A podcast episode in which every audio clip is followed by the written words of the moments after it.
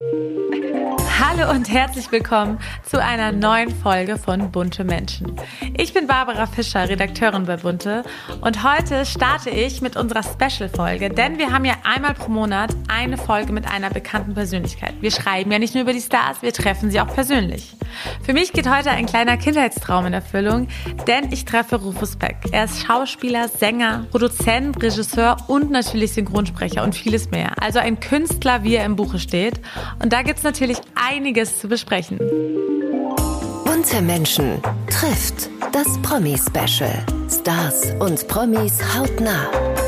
Herzlich willkommen, Rufus Beck. Servus. Du bist ja wirklich, wie du dich auch selber als, glaube ich, Zehnkämpfer der darstellenden Künstler darstellst, du bist Schauspieler, Synchronsprecher, Sänger, Produzent, Regisseur und, und, und. Mhm. Also wirklich, ich glaube, kein Wort passt so gut wie zu dir, also Künstler. Hast du dich schon immer als Künstler wahrgenommen? Gab es so einen Schlüsselmoment in deiner Kindheit, wo du dachtest, das ist mein Weg? Generell in meinem Leben sind Dinge auf mich zugekommen. Nicht, dass ich die Entscheidung getroffen habe. Ich komme nicht aus einem künstlerischen Elternhaus. Meine Eltern waren Unternehmer. Und ich habe Theater sehr spät überhaupt erst mitbekommen. Ich glaube, zum, mit 16 das erste Mal Theater gesehen. Das hat mich schon geprägt. Aber ich wusste nicht, dass Theater, Film, darstellende Künste mal mein Leben bestimmen würden. Das haben andere gesehen. Generell war es immer so, Menschen haben in mir etwas gesehen, wovon ich nicht wusste, dass es in mir schlummert. Das gleiche war mit äh, meiner Stimme. Ich dachte, ich habe eine normale Stimme, bis irgendjemand mal mit mir eine Produktion gemacht hat beim Bayerischen Rundfunk. Klar habe ich auch schon früher beim WDR und NDR gearbeitet, aber eine besondere Produktion und gesagt hat, du, das ist interessante Stimme. Und die Stimme ist vor dem Mikrofon anders wie meine Naturstimme. Wusste ich nicht. Und dann fing etwas an, ein neues Feld. Und gleiche war mit Regie, bis Maffei mich gefragt hat, ob ich Regie führen will. Und das wäre so, wie wenn man mit einem kleinen Paddelboot auf dem Starnberger See ist und dann fragt einer, willst du die Queen Elizabeth nach Southampton fahren? Also ein Kreuzfahrtschiff. Also wie kommt einer dazu, mich das zu fragen? Und der Peter hat einen Instinkt. Und die Dinge sind auf mich zugekommen. Ich wusste es nicht. Und anscheinend gibt es Menschen, die Gott sei Dank in mir etwas evoziert haben, etwas, einen Trigger gepusht haben und etwas Richtiges ausgelöst haben. Ich bin da sehr dankbar für die Menschen, die da mich auch dann gefördert haben. Aber erkennst du das jetzt auch selbst? Oder bist du immer noch so jemand, ich weiß gar nicht, was die Leute an mir finden? Ich bin da hin und her gerissen. Natürlich halte ich mich für einen guten Schauspieler. Und ich weiß, dass ich ein paar gute Sachen gemacht habe, aber es changiert so zwischen dem Irritiertsein von der Außenwirkung und dann aber auch gleichzeitig vollkommen von sich überzeugt zu sein. Also es gibt da so eine, eine Ambivalenz. Große, ja, eine Ambivalenz. Und ähm, es ist mir immer so ein bisschen nicht peinlich, so wenn Menschen mich auf die Stimme ansprechen weil ich das ja nie so forciert habe, sondern das ist ja passiert. Ich bin aber jemand, der auch künstlerisch gesehen werden will, auf der Bühne, im Film, in der Theater, in, in der Musik, performen, wie auch immer. Und ähm, dann denke ich, oh, aber Stimme ist mir zu wenig. Und deswegen kommt das vielleicht mit den vielen anderen mm. Feldern, die ich bearbeiten darf. Es gibt ja einen Grund, warum man Schauspieler wird. Es hat bestimmt immer damit zu tun, sage ich mal, also wenn man ein guter Künstler ist, guter darstellender Künstler. Es muss was mit einer Not zu tun haben, sage ich mal so. Man möchte etwas spielen, was man vielleicht nicht ist. Er möchte Geschichten erzählen. Man will etwas zum Ausdruck bringen, was man in keinem anderen Beruf vielleicht zum Ausdruck bringen könnte, sei es Emotionen, Abgründe, Leidenschaften, aber auch Rollenspiel, das Verkleiden und auch etwas imaginieren. All das bin ich sicher, dass bei all denen, die spielen, gibt es etwas, wo sie mit diesem Beruf etwas füllen, was in ihrem Leben vielleicht gefehlt hat. Ich weiß jetzt nicht genau, was es da bei mir sein könnte, aber dieser Beruf war absolut richtig. Ja, eigentlich glaube ich, kann ich gar nichts anderes. Ich, ich wüsste gar nicht was, wenn ich jetzt wie in Corona-Zeiten, wo ich fast nicht mehr arbeiten durfte, das war schwierig. Da bin ich wirklich in einer depressiven Phase gewesen, weil ich dachte, man nimmt man hier äh, mein, mein Lebenselixier, ja. Natürlich gibt es noch das Leben mit der Familie, Freundin und so mhm. weiter, aber das ist mein Leben. Und auch da hat man mir irgendwann mal gesagt, weil ich wollte eigentlich noch ein paar andere Sachen machen und Musik machen, hauptberuflich und so. Und irgendwann sagt, du musst äh, Schauspieler werden. Wirklich? Ah ja. Aber jetzt dann auch in Corona, wie hast du das dann gehandelt? Also wie hast du dich dann aus dem Tief da rausgezogen? Oder ja. hast du dir was anderes gesucht? Also Barbara, ganz schlecht. Ich hab, bin nicht gut damit umgegangen. Mhm. Meine Kinder oh, sind oh, okay. da toll mit umgegangen. Die Natalie, die Älteste, die dann auch geschrieben hat, hat gesagt, ja, die haben das so als eine Chance gesehen, äh, viel Zeit mit den Kindern und wir schreiben jetzt und wir sind jetzt halt zusammen und waren auch öfter in Quarantäne. Der Jonathan, die Sarah, alle haben das sehr positiv gesehen als eine total interessante Erfahrung. Natürlich genervt. Wenn man Kinder hat, die konnten dann nicht in den Kindergarten, weil da wieder ein Kind irgendwie angesteckt ist oder, oder es fällt aus, weil Betreuer nicht können und so. Und dann auf einmal bist du immer zu Hause. Extreme Belastung. Aber die haben das Beste draus gemacht. Für mich war das, ich merkte, wie sehr ich das brauche. Ich wusste das nicht. Weil es war ja immer so normal. Immer es gab da, ja immer ja. etwas. Dann mm. mache ich mein Hörbuch, dann schreibe ich was, dann inszeniere ich was, dann performe ich, dann spiele ich mal wieder Theater, dann kommt ein Film, dann kommt auch mal äh, Fernsehen und so. Immer war irgendwas. Und auf einmal fiel das so weg. Und dann war ich so auf mich geworfen. Und diese Lektion wollte ich, ganz ehrlich, wollte ich eigentlich nicht lernen. Und bis heute hat mich das, jetzt geht es ja so langsam los, äh, hat mich das äh, schon sehr belastet, muss ich sagen. Gleichzeitig habe ich auch damals mit der Joe, mit meiner Freundin, an meiner Seite haben wir natürlich intensive Zeiten gehabt, weil wir ja dann auch, wir hatten auch mal Corona und dann mussten wir zusammenbleiben zwei Wochen am Stück und so. Das ging alles sehr gut. Das war wiederum äh, hochinteressant. Äh, ah ja, vor allem im Vergleich, für viele ist es ja dann eigentlich eher eine Belastung, ne? Nein, das war, wir konnten das sehr gut miteinander. Beide Künstler und das war eine Erfahrung, aber es war eine richtige Delle, muss ich echt sagen. Ich konnte damit nicht gut umgehen. Aber lag das daran, weil du auf einmal äh, so, sage ich jetzt mal, gezwungen warst, mit deinen Gedanken dich auf dich zu fokussieren? Oder eher, weil dieses Künstlerische, weil du nicht mehr wusstest, wie du den Tag gestaltest? Naja, ich wusste auch nicht, wann kommt eine Normalität. Wissen, wenn man jetzt sagt, zwei Monate ist das Theater geschlossen oder es geht jetzt gerade nicht. Ja, okay. Dann wartet man, aber da wusste man ja nicht, ist das eine never-ending Story? Ja, ist Und das es ja, immer, ja noch. immer noch. Es ist ja immer noch genau. so. Ja. Ich meine, allein Maffei musste zwei Tourneen absagen. Wir wollten eine Show zusammen machen, die mussten wir verschieben. Auf, das wird jetzt wohl 23 stattfinden, 2023, hoffen wir weil jetzt müssen andere Sachen erstmal kommen. Und ähm, diese Unsicherheit, andere konnten schreiben oder haben Musik gemacht und ich, natürlich habe ich mich auch mit mir beschäftigt. Aber wenn du einem Maler die Leinwand wegnimmst, ja klar, kann er auf den Tisch kritzeln mm. und an die Wand.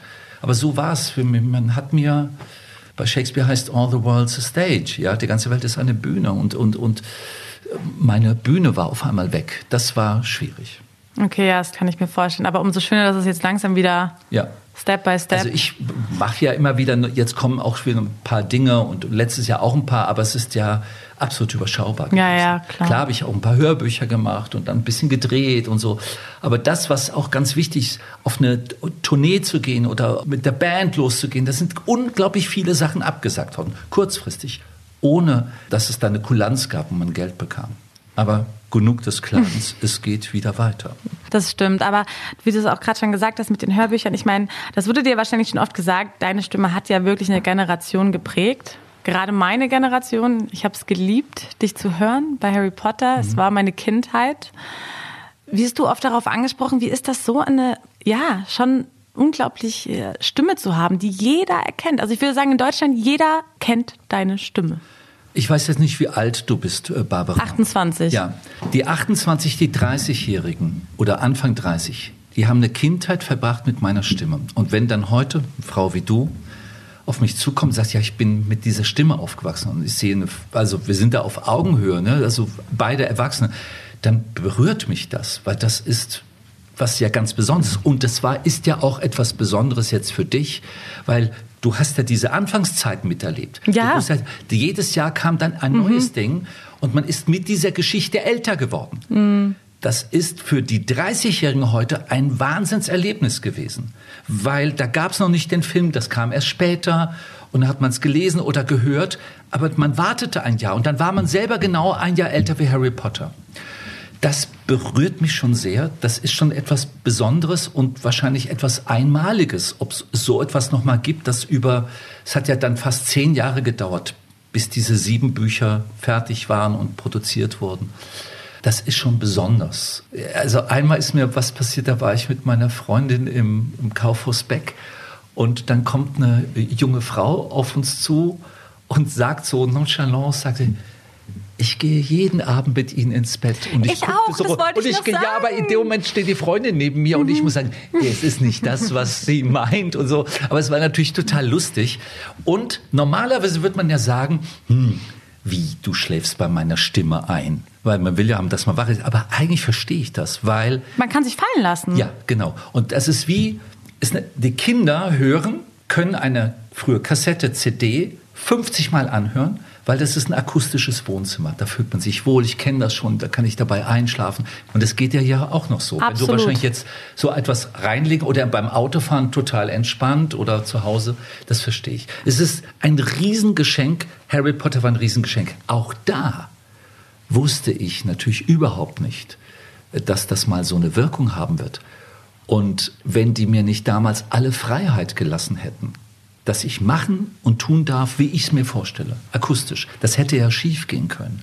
Das ist vielleicht ein Teil dieses Erfolges, weil es so verrückt ist, was ich da machen durfte vollkommen mich, ja, das ist eine fantastische Geschichte und ich dachte mir fantastische Figuren dazu aus, weil es spielt ja in England, aber dann gibt es einer, der spricht Fränkisch oder Schweizerdeutsch, äh, Berlinisch, äh, kommt aus dem, äh, hat verschiedene Idiome und die Idiome drücken ja etwas aus, einen Charakter und ich habe ja nur das Mikrofon vor mir, mit dem ich spiele und da muss ich diese Emotion in die Stimme bringen, in die Stimmung.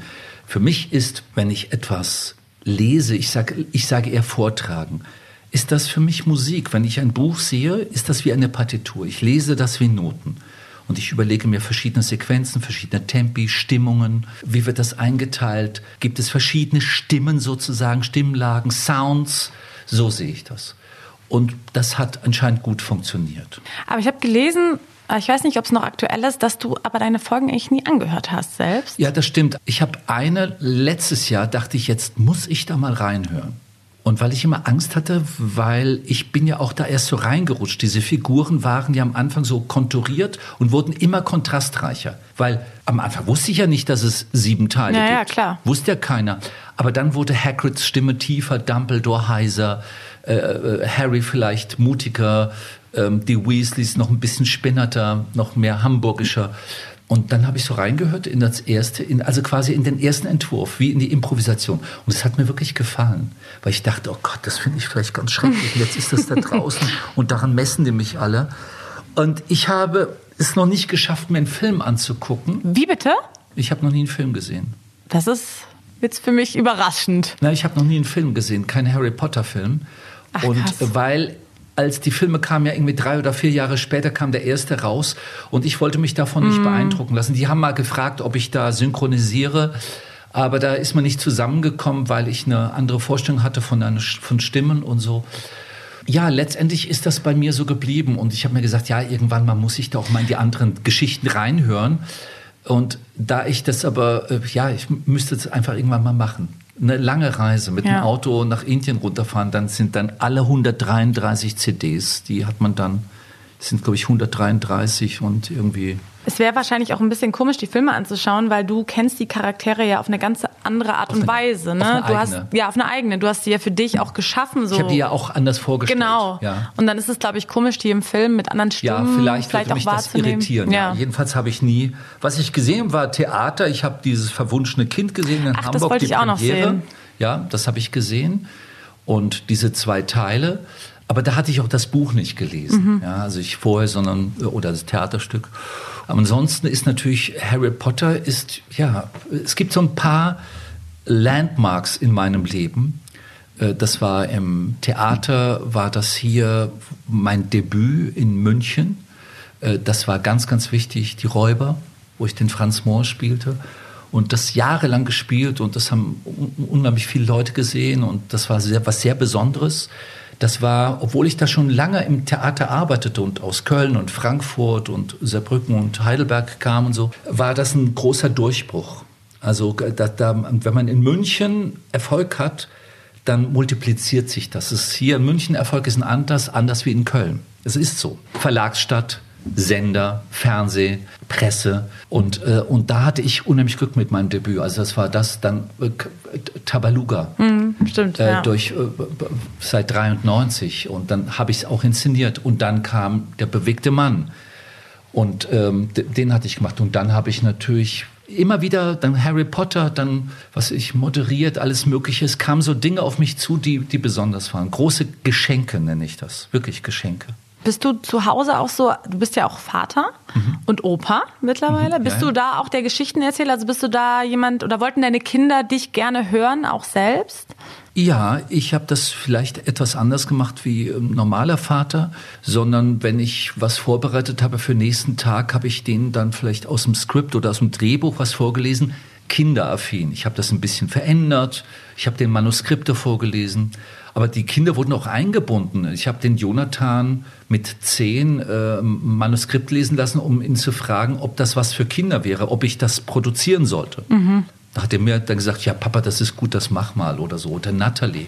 Ich habe den schon vorgelesen. Ich habe denen zum Beispiel gesagt, wie klingt denn diese Stimme? Findest du das gut? Und so. Und wir haben oder darüber gesprochen. Oder ich hatte kürzlich dem Kleine, dem Marlon, einer von den Enkeln, dem habe ich die Inhaltsangabe von einem Hörbuch erzählt. Und das Hörbuch ist eigentlich für Kinder von acht oder neun, ab acht oder neun. Er war da vier. Und dann habe ich das ihm so erzählt und es gibt ein Video davon. Das hatte ich da mal ins Netz gestellt. Und drumherum sitzen die Eltern und Freunde und dann ist das so lustig, weil der ist dann so in der Geschichte drin, weil ich ihm das so authentisch erzähle, als ob ich es selbst erlebt hätte. Ich erzähle ihm meine Geschichte und ja, das ist natürlich toll für die Kinder. Er war jetzt zum Beispiel, ich war letztes Wochenende hatte ich Familienkonzert im Herkulessaal mit dem Symphonieorchester des Bayerischen Rundfunks, waren zwei Veranstaltungen. Er war in der Probe dabei, der war noch nie in einem Konzert. Und da war der drin und dann sieht er sozusagen seinen Opa auf der Bühne. Das war toll. Dann habe ich ihm später auch die Musiker gezeigt und so die Bühne und so. Und wie bist du so als Opa? Ich bin jetzt nicht der Opa, der in die Sandkiste da springt. Das bin ich nicht, sondern ich bin eher so der Action-Typ. Mal aufs Kajak drauf und durch den Wald rennen, was suchen. Also ich, diese Action, das habe ich ja mit meinen Kids auch gemacht. Ich bin dann nicht derjenige, der sich dann hinsetzt und dann eine Stunde mit Knete spielt. ich bin dann eher das Bewegungsmonster. Ja, du bist ja auch eh irgendwie, also zumindest hat man das Gefühl, immer auf der Suche nach einem Adrenalinkick. Wenn ich jetzt so überlege, ich habe gelesen, Gleitschirmfliegen, genau. Skitouren, ja. Motorradfahren, Wandern, etc., etc., ja. etc. Wahnsinn. Tauchen. Also ja, also du brauchst schon diesen Adrenalinkick zum Leben, ja, oder? Äh, also ich bin kein Adrenalin-Junkie, mhm. aber so Herausforderungen, das zu können. Gleitschirmfliegen ist gefährlich. Da hatte ich auch sehr gefährliche Momente. Ich musste auch schon mal einen Rettungsschirm werfen. Und es war eine Sekundengeschichte, da hätte es vorbei sein können.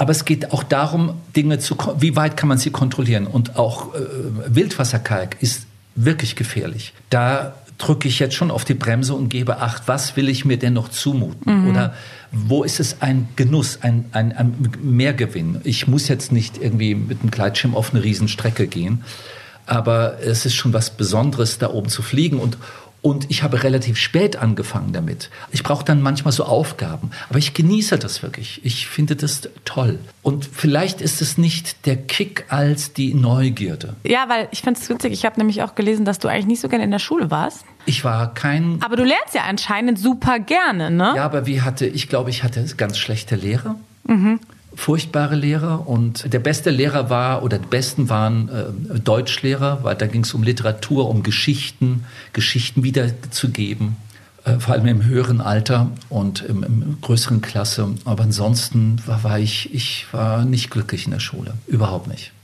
Meine Kinder waren glücklich in der Schule. Die habe ich auch auf eine tolle Schule geschickt. Das habe ich denen und mir gegönnt, äh, eine Privatschule, weil das ist muss nicht sein, aber in diesem Fall war das eine Schule, wo äh, sehr, sehr engagierte, tolle, tolle Lehrer waren. und auf einer internationalen Schule, weil ich auch immer die Freiheit haben wollte, jederzeit ins Ausland gehen zu können, zu arbeiten. Und wenn die auf einer internationalen Schule sind, ist das Curriculum, also der Lehrplan, überall auf der Welt gleich und die Ferien sind gleich. Ich hätte also nach Venezuela gehen können, wenn die dort auf die internationale ah, Schule gehen. Ah, okay. Ja gut, das ist ja, natürlich dann... Es gibt ja nicht ja. überall eine deutsche Schule. Mhm. Ja, in Rom ja, aber ich hätte überall hingehen können. Nach Barcelona und da gibt es eine International School. Also, ja, okay. Das war so der Grund. Das. Und das hatte auch noch andere Vorteile. Die Kinder waren sehr multilinguell aufgewachsen, sowieso. Englisch, Deutsch, Tschechisch sozusagen. Okay, verstehe. Ja, cool. Das hätte ich mir auch gewünscht, ein bisschen. Ja, kann man alles nachholen. Ja, kann man alles nachholen. Wir haben ja auch ein paar Fragen vorbereitet. Äh, ein bunter Haufen. Du kannst gerne mal eine ziehen. Wie viel Wahrheit verträgt die Liebe? Ja. Das ist eine spannende Frage. So viel, wie man sie selbst keine Schuldgefühle macht. Okay. Das heißt, genauer? Das bedeutet eigentlich, ja, ich will das eigentlich den Satz so stehen lassen. Da muss man drüber nachdenken. Der hat diese Bedeutung. Und hast du das aber auch wirklich so gemerkt? Ja. In deinen Lieben? Man könnte zum Beispiel sagen, tu nichts, wo du hinterher ein schlechtes Gewissen hast. Ein Beispiel. Wenn du deinen Partner betrügst und du hast ein schlechtes Gewissen, dann hättest du es erst gar nicht tun sollen. Warum hast du es gemacht? Weil oft ist es dann so, dass du dann in der Beziehung Du wirst es beichten. Und was gibst du? Du gibst die Schuld an den Partner ab, der damit umgehen musste. Eifersucht, Zweifel, Misstrauen wird gebrochen. Und du bist erleichtert, weil du hast etwas getan, schlechtes Gewissen, und dann teilt man das. Ich finde das gut, wenn du etwas tust, tu es mit reinem Gewissen. Oder umgekehrt formuliert, wenn du bei einer Sache ein schlechtes Gewissen hast, dann mach es erst gar nicht. Und so ist es auch mit der Lüge. Wie viel Wahrheit verträgt die Liebe? So viel, wie man sich selbst keine Schuldgefühle macht. Ich denke ja eher, wenn sowas passiert, dann ist es ja oft schon zu spät in der Beziehung. Ähm, muss nicht sein, muss nicht sein. Es kann auch sein, dass man wie ein Belastungstest einer Beziehung. Es ist, muss kein Untergang sein, weil ein Partner untreu geworden ist. Das kann natürlich wehtun oder das tut weh. Aber es kann dann genauso gut sein, ich, ja, wie als ob ein Mensch sich äh, kalibriert und schaut und oder will wissen, bin ich noch attraktiv oder nicht oder es ist Bestätigung eine Phase. auch klar. Ist eine Phase, mm. ja, eine Phase. Und man weiß dann doch vom innerlich, denke ich mal, gehört man zusammen oder nicht. Weißt du, Baba, die die Liebe oder die Partnerschaft selbst durch eine Heirat, es gibt nicht die Sicherheit, dass du bis ans Lebensende zusammenbleibst, sondern es ist Arbeit, es ist Hingabe, es ist Achtsamkeit, Aufmerksamkeit und es ist ein Geben und Nehmen. So wie die Liebe sich aus vielen Ingredienzen zusammensetzt, mich fasziniert der andere Mensch, ich fühle mich geborgen, es ist Sicherheit, Attraktion, körperliche Attraktion, Hingabe, geistige Verbundenheit, Neugierde und nie genau vielleicht zu wissen, wer der andere ist. Ganz viele Dinge, die zusammenspielen und was man dann mit dem Wort Liebe umschreibt. Aber diese Liebe kann, wenn sie nicht wächst, und wir alle verändern uns, wenn die Partnerschaft nicht mitwächst mit den neuen Herausforderungen, dann wird sie wahrscheinlich, entweder erkaltet sie und man bleibt zusammen, weil man nicht einsam sein will, oder man trennt sich. Deswegen, es gibt da keine Sicherheit, sondern es geht von Tag zu Tag, von Woche zu Woche, von Monat zu Monat, von Jahr zu Jahr. Das stimmt. Aber hat sich dein Blick auf die Liebe verändert im Laufe der Jahre? Würdest du das sagen? Ich bin achtsamer geworden, bestimmt, vorsichtiger. Ich hatte mal ein Stück geschrieben, eine Show gemacht in Istanbul eine riesengroße Tanzshow und das ging es aber auch um Inhalte, eine Geschichte. Das ist Pandora's Legend. Und da ging es darum, dass Prometheus, Göttersohn, Olymp, der, die, der schafft, er schafft die Menschen und die Menschen sind aber wie so Puppen und er will ihnen eine Seele geben. Da gibt er ihnen eine Seele und er verliebt sich in die Pandora, das war die Geschichte. Und er weiß gar nicht, was die Menschen immer so mit dieser Liebe haben. Also er verliebt sich halt so in sie. Er kapiert aber nicht, warum, was das Besondere ist an dieser Liebe. Zeus verurteilt ihn letztendlich, weil er den Menschen das Feuer gegeben hat, sprich die Seele, verurteilt er ihn und nimmt ihm die Unsterblichkeit. Und in diesem Moment, wo er sterblich ist und vielleicht nur noch 70 Jahre zu leben hat, weiß er, was die Liebe ist. Warum? Weil er weiß, diese Liebe ist endlich. Wie viel Partner wird man im Leben begegnen? Vielleicht großen Lieben, drei, vier, Gerhard Schröder hat sie, glaube ich, fünfmal geheiratet.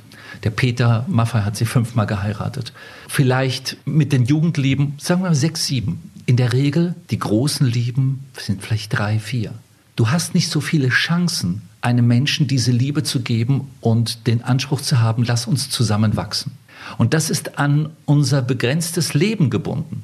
So wie der Prometheus auf einmal merkte, ich bin sterblich, ach, das ist die Liebe. Und ich gebe meine Liebe jetzt dieser Frau, dieser, in diesem Fall war es die Pandora. So sehe ich das.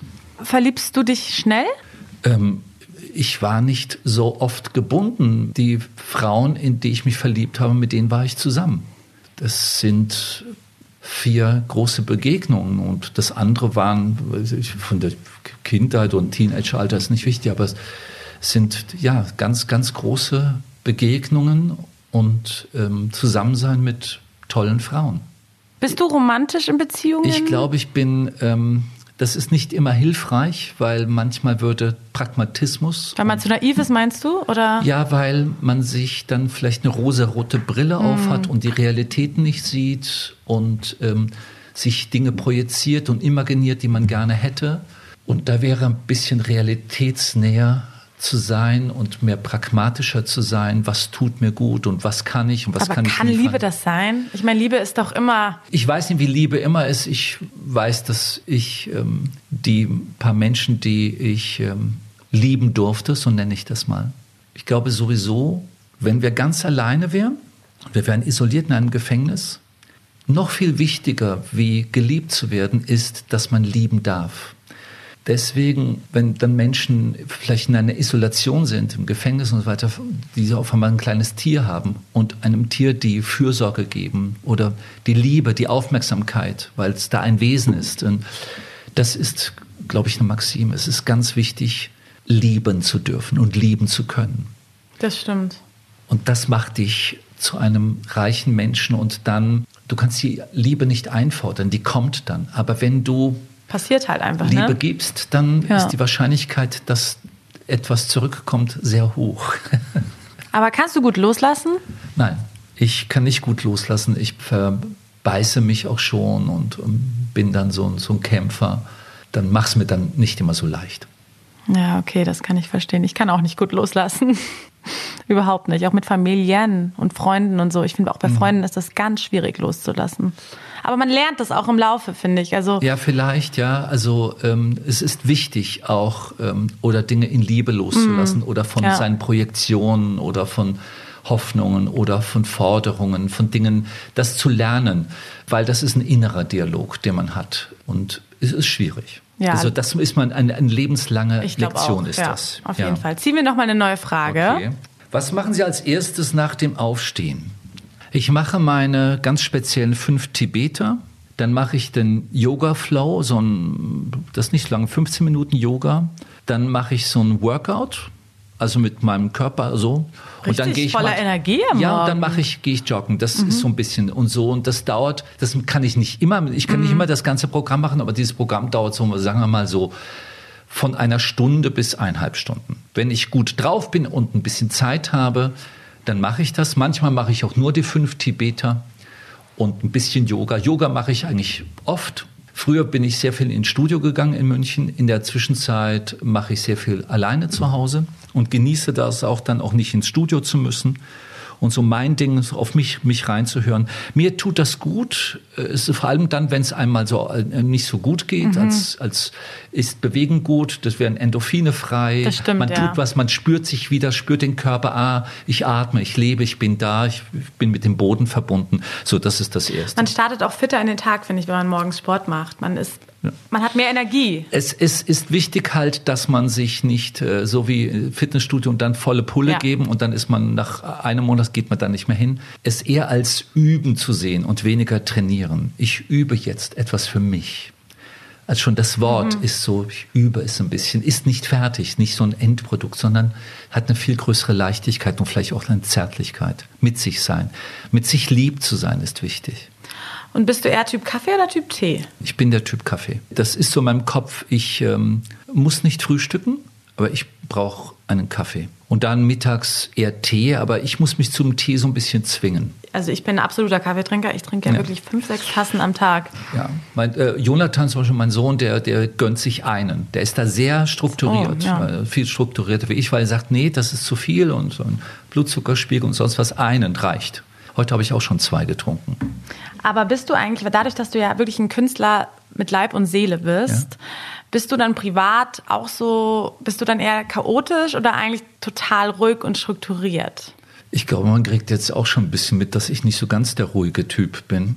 Ich kann ruhig sein, wenn ich ähm, mich gefordert habe auf eine Skitour oder toller Flugtag und so weiter und oder ich mache eine Wanderung hoch auf den Berg, bin oben auf dem Gipfel, dann kriege ich dann so eine Ruhe. Ich muss da ein bisschen was tun dafür.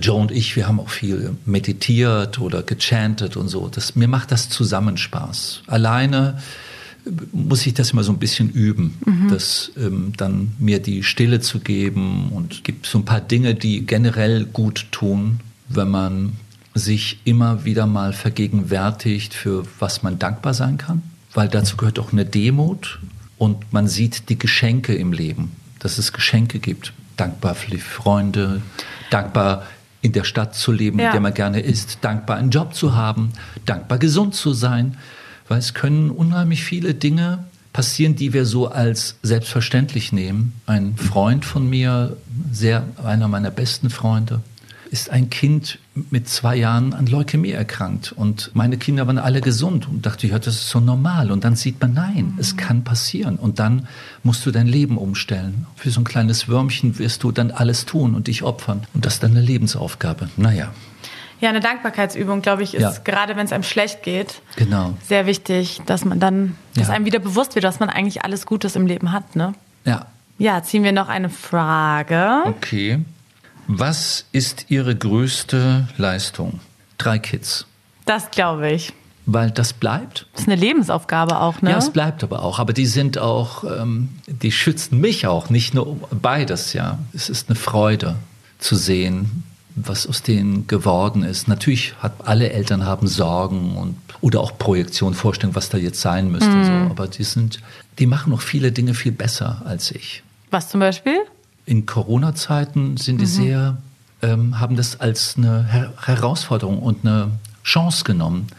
Und ich glaube, die sind optimistischer, äh, lebensfroher, strukturierter, disziplinierter. Ich bin vielleicht als Künstler, ist Zweifel immer irgendwo in meiner Hosentasche. Auch die Selbstzweifel und äh, unsicher sein.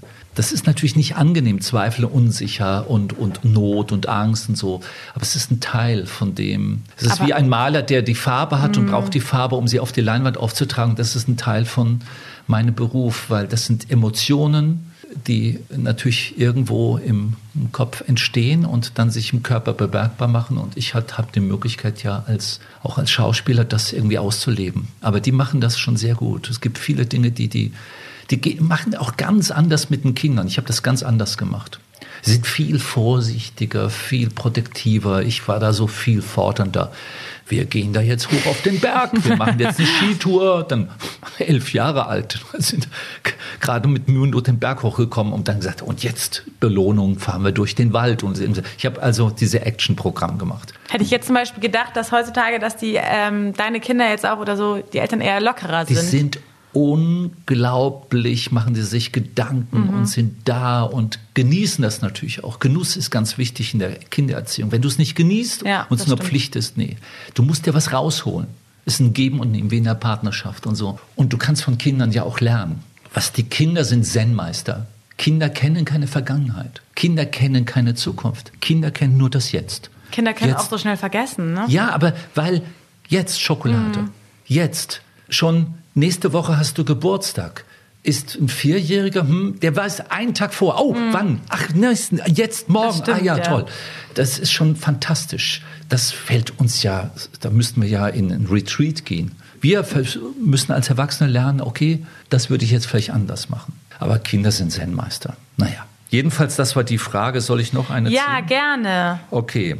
In welchen Momenten wären Sie gern weiblicher, männlicher? Oh ja, das interessiert mich natürlich auch. Ich glaube, dass ich beide Anteile habe. Wenn man in meine Wohnung, ich habe so ein Loft, ja, kommen würde, würde man denken, es hat eine Frau eingerichtet. Also, vielleicht ist es ein Klischee, viele kleine Dinge, sehr Deko. bunt.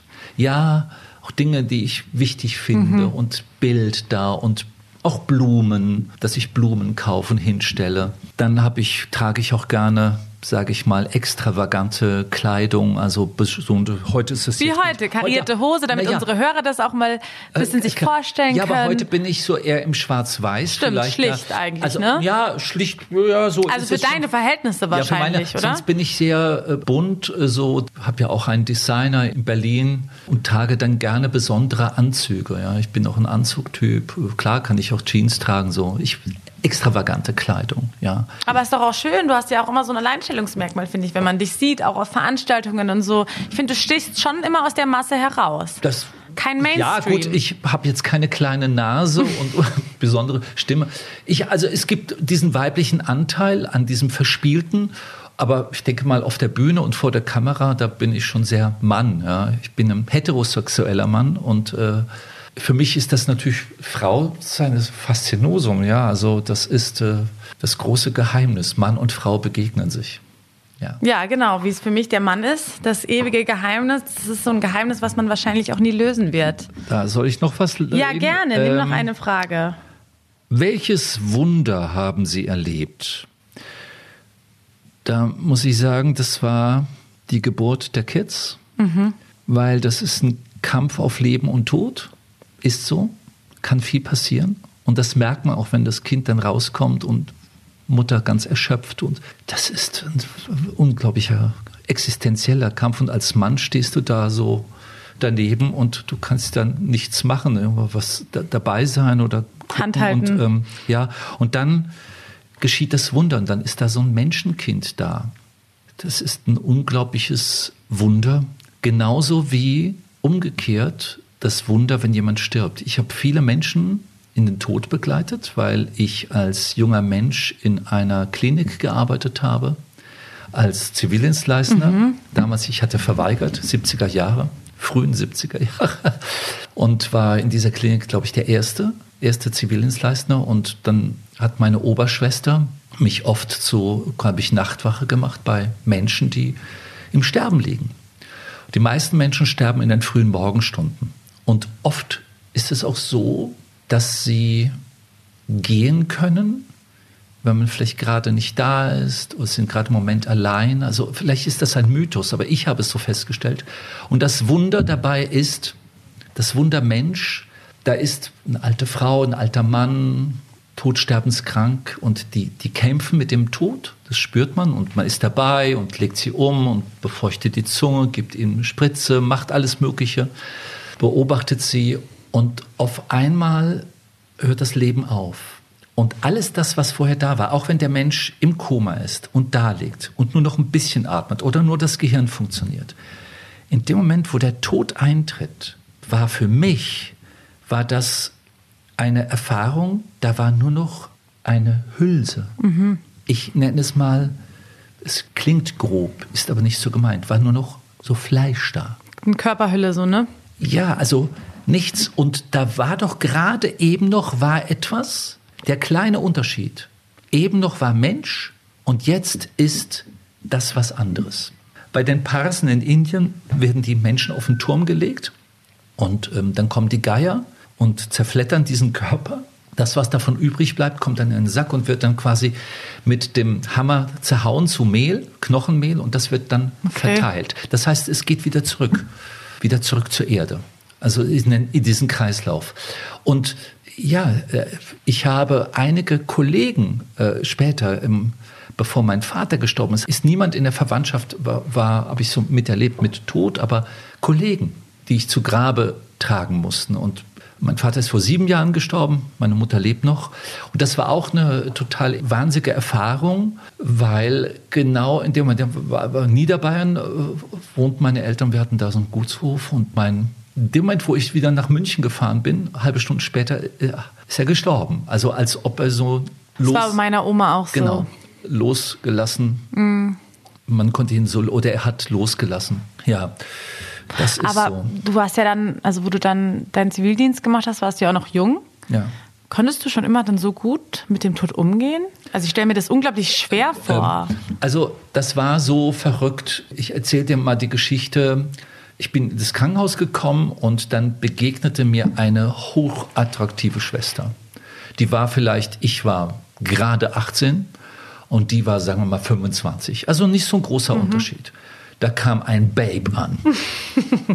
also so, pff, wow.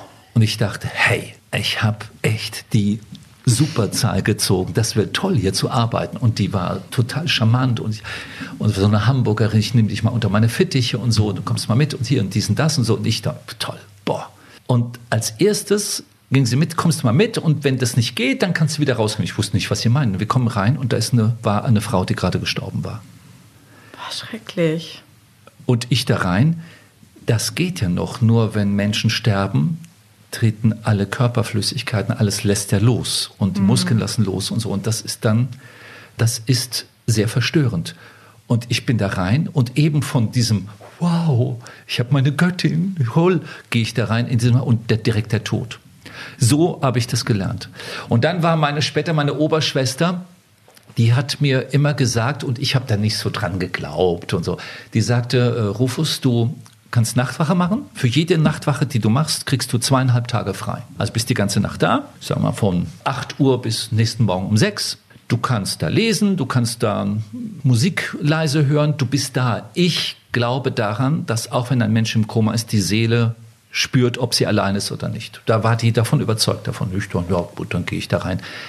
Später habe ich das auch geglaubt, dass man den Menschen nicht alleine lassen sollte und dass es wichtig ist, da zu sein.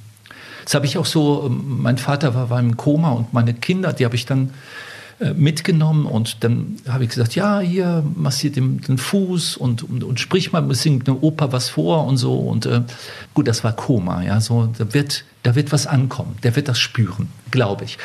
Und ja, da, dann war ich halt, habe ich das oft erlebt, dass Menschen gestorben sind. Und dann musste man die, ja, alles tun, um sie wieder herzurichten und so, dass die Verwandten auch Abschied nehmen können. Das war eine Riesenerfahrung. Das war das, was man so im Krieg erlebt. Das hat mich unglaublich geprägt. Ich würde mir das jetzt überhaupt nicht mehr zutrauen. Aber hat es dir die Angst vor dem Tod genommen? Nein. Nein. Nein. Im Gegenteil, ist ein, wenn du jung bist, denkst du darüber nicht nach. Jetzt ähm, auch selbst, ich glaube, man verdrängt den Tod, ja, irgendwo im, im kleinen Gefühl denkt man, ja, ich werde unsterblich. Das stimmt. Idiotisch. Also nein, es ist ähm, selbst dann, wenn jemand stirbt, brauchst du, wenn ein geliebter Mensch stirbt oder ein Verwandter, brauchst du lange Zeit, bis du es realisierst. Und wenn du es realisierst, dann, ja, dann erinnert man sich, dass man auch endlich sein könnte. Aber in unserer Gesellschaft äh, spielt der Tod nicht diese Rolle. Das wird verdrängt. Aber- Sei dahingestellt, ob es gut oder schlecht ist. Ich sage jetzt einfach mal so. Früher war es ja auch so, wenn dann auf dem Dorf oder so, wenn ein Mann gestorben ist und die Witwe, die hat sich nie wieder verliebt, nie wieder einen Partner genommen, in schwarz, Kopftuch, nur noch schwarze Kleidung. Das war auf dem Dorf so. Hast du keine bunten Kleidung mehr getragen. Du hast schwarz getragen und ein Kopftuch. Aber da haben wir noch vorher drüber gesprochen, dass Ja. gewisse Leute einfach dann ihr Leben lang Ja. Mhm. in Trauer sind, um ihren einen geliebten Ja. Menschen, ne? Und nicht. Mhm. mehr ihr Leben so weiterleben können. Ja. Aber allgemein mit dem Älterwerden, macht das dir Probleme oder kannst du das total gut? Oder sagst auch, ich bin heute gerne in dem Alter, wo ich bin? Also generell alt werden ist jetzt nicht gerade sexy, sondern das Ach ist. naja, der- viele Männer wird- werden ja im Alter besonders sexy. Ja, okay, das äh, schon, da würde ich dir da zustimmen. Aber alt werden geht ja an eine Stelle, wo es irgendwann mal aufhört. Und ja, es wäre schon schön, wenn man es hinauszögern Ja. könnte. Und dann kommen vielleicht Zipperlein und so weiter. Ich hatte in jeder Phase, in der ich war, immer das Gefühl, hey, ich bin on the peak. Das ist ja aber auch meine Illusion oder meine Vorstellung im Kopf. Auch jetzt wieder denke ich, ich bin gut dabei.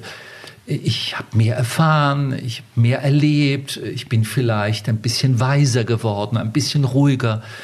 Das kann sich aber auch ändern. Kann, Klar. äh, ja, und äh, Momentan beschäftigt mich eher, dass normales Leben bitte wieder weitergeht Ja. und das jetzt ist die Corona oder die Pandemie gerade scheint sie im Griff zu sein, dann kommt jetzt dieser Krieg. Und auch damals im Februar 2020 haben wir nicht geahnt, dass das unser Leben komplett umstellt. Auch jetzt wissen wir nicht, vielleicht in ein paar Jahren sagen wir, wir haben nicht gedacht damals, als wir da im Hochhaus bei Burda saßen, dass da die ganze Welt auf den Kopf gestellt wird. Wir wissen es nicht. Es ist surreal. Ja. Es ist wirklich surreal. So, und das ist so. Aber unser kleines Leben, mein kleines Leben, ich, Familie, Freunde, Herzensmensch an der Seite und sich selber äh, versuchen, lieb zu haben und Lebensfreude zu gewinnen. Es nützt ja nichts, wenn ich hier mit wie ein Trauerklos und total Depri rumlaufe. Wenn ich mit mir rund bin und ich äh, glücklich bin, kann ja. ich auch Freude geben, Kraft geben. Das ist ja mein äh. Ansatz als Künstler. Wenn ich auf der Bühne bin, will ich, dass die Leute was mit nach Hause nehmen. Hm. Ich möchte denen was mitgeben. Das ist mein absolutes Credo. Die sollen bei mir anders rausgehen, wie sie reingehen. Und das ist nicht irgendwie Unterhaltung. Es muss irgendwas Besonderes sein. Das war so mein größenwahnsinniger Ansatz. Ach, ich finde, das ist nicht größenwahnsinnig, ehrlich gesagt. Soll ich noch eine Frage vorlesen? Ja, gerne. Lass uns noch, ähm, hoffentlich, hoffentlich ziehen wir eine bisschen äh, positivere Frage als den Tod. Ja. Ähm,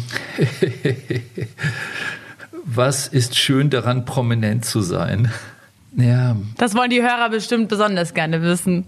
ja, bei mir ist das ja besonders, weil ich ja nicht ein Publikum habe, sondern ganz unterschiedlich. Kinder kennen mich, Familien kennen mich, dann gibt es vielleicht die Leute, die mich von Lesungen kennen oder die Leute, die mich vom Theater kennen. Jetzt Kinofilm habe ich jetzt schon längere Zeit nicht mehr gemacht. Dann äh, gibt es vielleicht Leute, die kennen mich dann als die Waltraud oder von der. Das heißt ganz unterschiedlich. Das heißt, ich bin nicht so der Prominente, der da so reinpasst. Ah, das ist A-Promi, Schweighöfer ähm, oder was weiß ich, so Leute in, in Amerika. Ich bin so da, das ist auch typisch für mich. Ich passe da nicht so ganz in eine Schublade rein. Aber es passieren mir natürlich äh, ga- ganz unterschiedliche Dinge. Warum? Also der eine erkennt mich der Stimme, der andere erkennt mich wegen Theater, der andere hat mich bei Tabaluga gesehen, andere hat was gelesen oder ja jetzt hier so einen Podcast gehört. Aber ich will als Künstler natürlich gesehen und für meine Leistung geschätzt werden und letztendlich die Menschen mit meinem Talent und oder, oder mit meinem Wirken beeindrucken. Ich möchte ja schon Spuren hinterlassen, was ich vorhin auch gesagt hat. Und wenn das gelingt, dass man Spuren hinterlässt, dann ist man vielleicht so etwas wie prominent. Aber ist das schön? Es ist schön, für seine Leistung erkannt zu werden. Es ist natürlich schön, auch wenn angenommen, ich würde jetzt jemanden kennen, angenommen, ich lerne eine Frau kennen und die kennt mich überhaupt, weiß nicht, wer ich bin und was ich mache und die findet mich interessant oder spannend und ein anderer findet mich, nur weil es mich so gibt, ohne Künstler. Das ist natürlich auch schön, ist auch toll. Der Mensch und der Künstler. Das ist schön. Eine andere Frage noch. Okay, gut. Was war der schlechteste Ratschlag, den Sie je bekamen? Also kann ich mich nicht dran, da muss man muss was anderes nehmen, weil ich verdränge die ähm, schlechten Ereignisse. Ist immer Und, gut, wenn man die ähm, schlechten Sachen verdrängt. Ja, ich bin äh, so, da bin ich sehr Optimist. Ich, äh, hier ist das nur noch kurz die Welt retten. Was tun Sie dafür? Ja, ähm, wenn man glaubt, die Welt retten zu können, dann wird man Politiker oder Guru. Aber ich empfinde mich als Künstler. Das heißt, ich beschäftige was mich mit mir, mit meinen Fantasien und glaube, dass sie anderen, dass einem bestimmten Zuhörer oder Zuschauer, Interessenten, dass es die berühren könnte. Ich möchte berühren. Aber um das zu können, muss man sich in gewisser Weise mit sich selber auseinandersetzen. Und das Wichtigste, um die wirklich die Welt zu retten, fängt wirklich mit einer Eigenliebe an. Beispiel Putin. Was treibt diesen Menschen dazu, die ganze Welt auf den Kopf zu stellen? Diese geopolitischen, strategischen Entscheidungen, äh, wir wollen wieder eine Großmacht werden. Was treibt ihn dazu? Was ist ganz tief in ihm drinnen? Was, was ist die ganz dunkle Seite, wo er sich nicht gesehen, geschätzt, anerkannt fühlt? Und jetzt lässt er es die ganze Welt spüren, so wie Hitler, der die ganze Welt in den Orkus jagen könnte, ja? Äh, Sündenböcke sucht für sein eigenes Leid. Ich glaube wirklich, es fängt, es ist so einfach gesagt, aber es ist so schwer mit der Selbstliebe an, dass man sich annimmt, versucht, sich selber zu verstehen, bereit ist, etwas zu erfahren. Und wir haben alle unsere Dellen und Kanten. Es gibt kein Kind, was so ideal aufwächst. Das eine Kind wurde super protektiv und super geschützt. Und später kommt es in die Welt und stellt fest, so ist die Welt nicht. Und dann hat es vielleicht ein anderes Problem. Das andere Kind war, wurde misshandelt, wurde nicht geliebt und so. Und das eine Kind wird vielleicht, geht oft total auf die schiefe Bahn und das andere Kind, das gleiche Schicksal hat, schafft etwas, sich daraus zu retten und geht nicht daran zugrunde. Aber was ich meine, ist dieses Selbsterkenntnis. Wer bin ich? Es klingt so einfach. Es ist schwer.